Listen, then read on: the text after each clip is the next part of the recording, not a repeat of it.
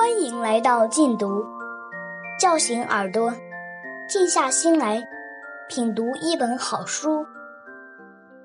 殊途同归出品，《呼兰河传》作者萧红。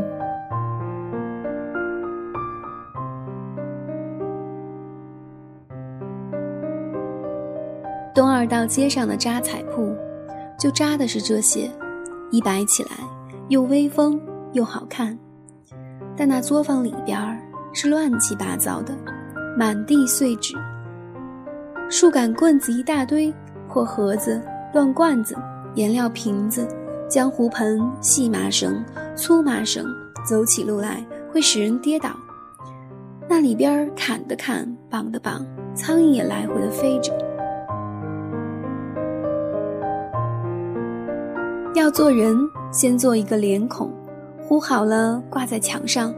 男的、女的，到用的时候摘下一个就可以。给一个用树杆捆好的人架子，穿上衣服，装上一个头，就像人了。把一个瘦骨伶仃的用纸糊好的马架子，上面贴上用纸剪成的白毛，那就是一匹很漂亮的马了。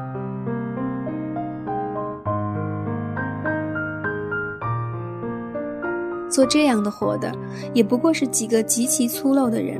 他们虽然懂得怎么打扮一个马童，或是打扮一个车夫，怎样打扮一个妇人女子，但他们对他们自己是毫不加修饰的。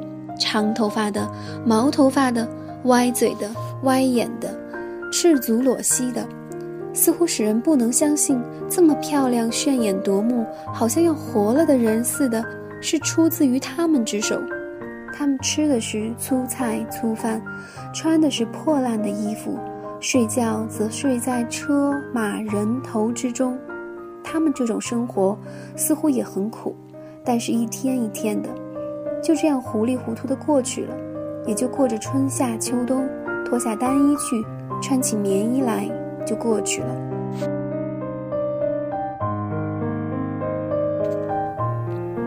生老病死。都没有什么表示，生了就任其自然的长去，长大就长大，长不大也就算了。老，老了也没有什么关系，眼花了就不看，耳聋了就不听，牙掉了就整吞，走不动了就瘫着，这有什么办法？谁老谁活该。病，人吃五谷杂粮，谁不生病呢？死。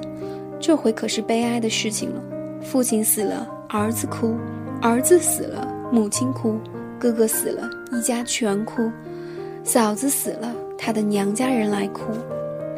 哭了一朝或是三日，就总得到城外去挖一个坑，把这人埋起来。埋了之后，那活着的仍旧得回家照旧的过着日子，该吃饭吃饭，该睡觉睡觉。外人是绝对看不出来，他家已经没有了父亲或失掉了哥哥，就连他们自己也不是关起门来每天哭上一场。他们心中的悲哀也不过是随着当地风俗的大流，逢年过节的到坟上去观望一回。二月过清明，家家户户都提着香火去上坟，有的坟头上垫了一块土。有的坟头上陷了几颗洞，香棺之下感慨唏嘘，烧香点酒。若有近亲的人，如子女、父母之类，往往哭上一场。那哭的语句数数落落，无疑是在做一篇长诗或送一篇文章。歌颂完了之后，站起来拍拍屁股上的土，也就随着上坟人们的大流回城去了。回到城中的家里，又得照旧的过着日子，一年柴米油盐浆洗缝补，从早晨到晚上忙了个不休，夜里疲乏之极，躺在炕上就睡了，在夜梦中并梦不到什么悲哀或是欣喜的景况，只不过咬着牙打着哼，一夜一夜的就这样过去了。假如有人问他们人生是为了什么，他们并不会茫然无所对答。他们会直截了当、不加思索地说出来：“人活着就是为了吃饭穿衣。”再问他：“人死了呢？”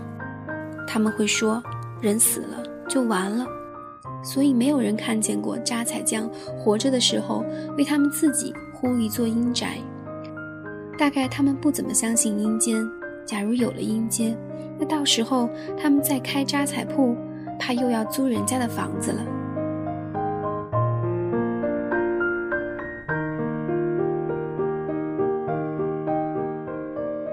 呼兰河城里，除了东二道街、西二道街、十字街之外，再就都是些小胡同了。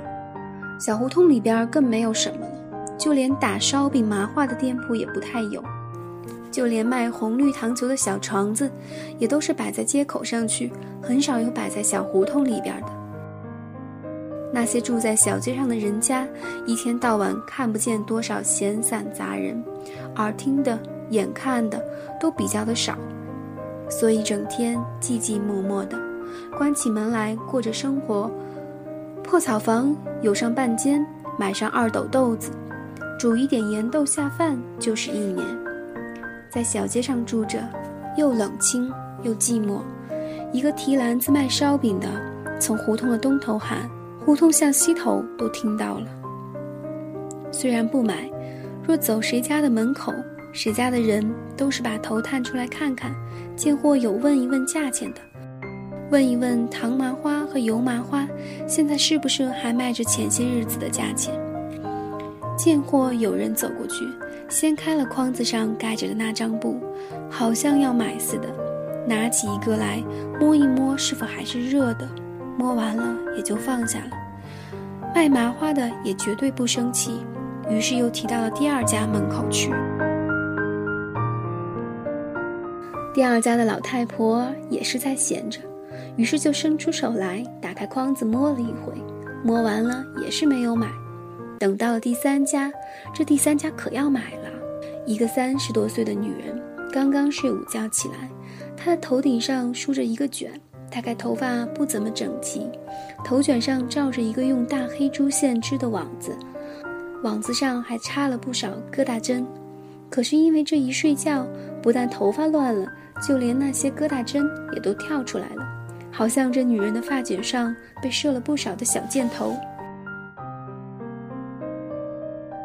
她一开门就很爽快，把门扇呱嗒往两边一分，她就从门里闪了出来，随后就跟出来五个孩子，这五个孩子也都个个爽快，像一个小连队似的，一排就排好了。第一个是女孩子。十二三岁，伸出手来就拿了一个五吊钱一支的长麻花。他的眼光很迅速，这麻花在这筐子里的确是最大的，而且就只有这一个。第二个是男孩子，拿了一个两吊钱一支的；第三个也拿了一个两吊钱一支的，也是一个男孩子。第四个看了看，没有办法，也只得拿了一个两吊钱的。也是个男孩子，轮到第五个了。这可分不出来是男孩子还是女孩子。头是秃的，一只耳朵上挂着钳子，瘦的好像个干柳条，肚子可特别大，看样子也不过五岁。一伸手，他的手就比其余四个都黑得厉害。其余的四个虽然他们的手也黑得够厉害，但总还认得出那是手，而不是别的什么。唯有他的手，连认都认不出来了。说是手吗？说是什么呢？说什么都行，完全起着黑的灰，深的浅的，各种云层，看上去好像看隔山照似的，有无穷的趣味。他就用这手在筐子里边挑选，几乎是每个都让他摸过了。不一会儿功夫，整个筐子都让他翻遍了。本来这筐子虽大，麻花也就不过几只，除了一个顶大的之外，其余小的也不过十来只。经他这么一翻，可就完全变了，弄了他满手是油，把那小黑手染得油亮油亮、黑亮黑亮的。而后他说：“我要大的。”于是就在门口打了起来。他跑得非常之快，他去追他的姐姐。他的第二个哥哥，他的第三个哥哥也都跑了上去，都比他跑得更快。再说他的大姐，那个拿着大麻花的女孩，她跑得更快的不能想象了。已经找到一个墙的缺口的地方跳了出去，后面的也就跟着一溜烟的跳过去。等他们刚一追着跳过去，那大孩子又跳回来了，在院子里跑成了一阵旋风。那个最小的，不知是男孩子还是女孩子的，早已追不上了，落在后边，在嚎啕大哭，贱货也想捡一点便宜。那就是当他的两个哥哥把他的姐姐已经扭住的时候，他就趁机会从中间抢他姐姐手里的麻花。可是几次都没有做到，于是又落在后边嚎啕大哭。他们的母亲虽然很有威风的样子，但是不动手是招呼不住他们的。母亲看了这样子，也还没有个完了，就进屋去拿起烧火的铁钳子来，向他的孩子们就奔去了。不料院子里有一个小泥坑，是猪在里面打腻的地方。他恰好就跌在泥坑那儿了，把叉子跌出去五尺多远，于是这场戏才算到了高潮。看热闹的人们没有不笑的，没有不称心愉快的，就连那卖麻花的人也看出神了。当那女人坐在泥坑中把泥花四溅的时候，那卖麻花的差一点没把筐子掉在地上，他高兴极了，他早已经忘了他手里的筐子了。至于那几个孩子，早就不见了。等母亲起来去把他们追回来的时候，那做母亲的这回可发了威风，让他们一个一个的向着太阳跪下，在院子里摆起一个小队来，把麻花一律解除。顶大的孩子的麻花没有多少，完全被撞碎了。第三个孩子的已经吃了，第二个还剩了一点儿，只有第四个还拿在手上没有动。第五个不用说，根本没有拿在手里。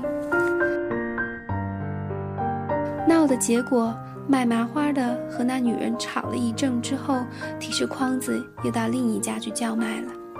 他和那女人吵的是关于那四个孩子手上拿了半天的麻花又退回来的问题。卖麻花的坚持不让退，那女人又非退不可。结果是付了三个麻花的钱。就把那提篮子的人赶了出来，为着麻花而下跪的五个孩子不提了。再说那一进胡同口就被哀家摸索过来的麻花，被提到了另外的胡同去了，到底也是卖掉了。一个已经脱完了牙的老太太买了其中的一个，用纸裹着拿到屋里去了。她一边走一边说：“这麻花真干净，油亮亮的。”而后招呼了他的小孙子：“快来吧！”那卖麻花的人看了老太太很喜欢这麻花，于是又说：“刚出锅的，还热乎着呢。”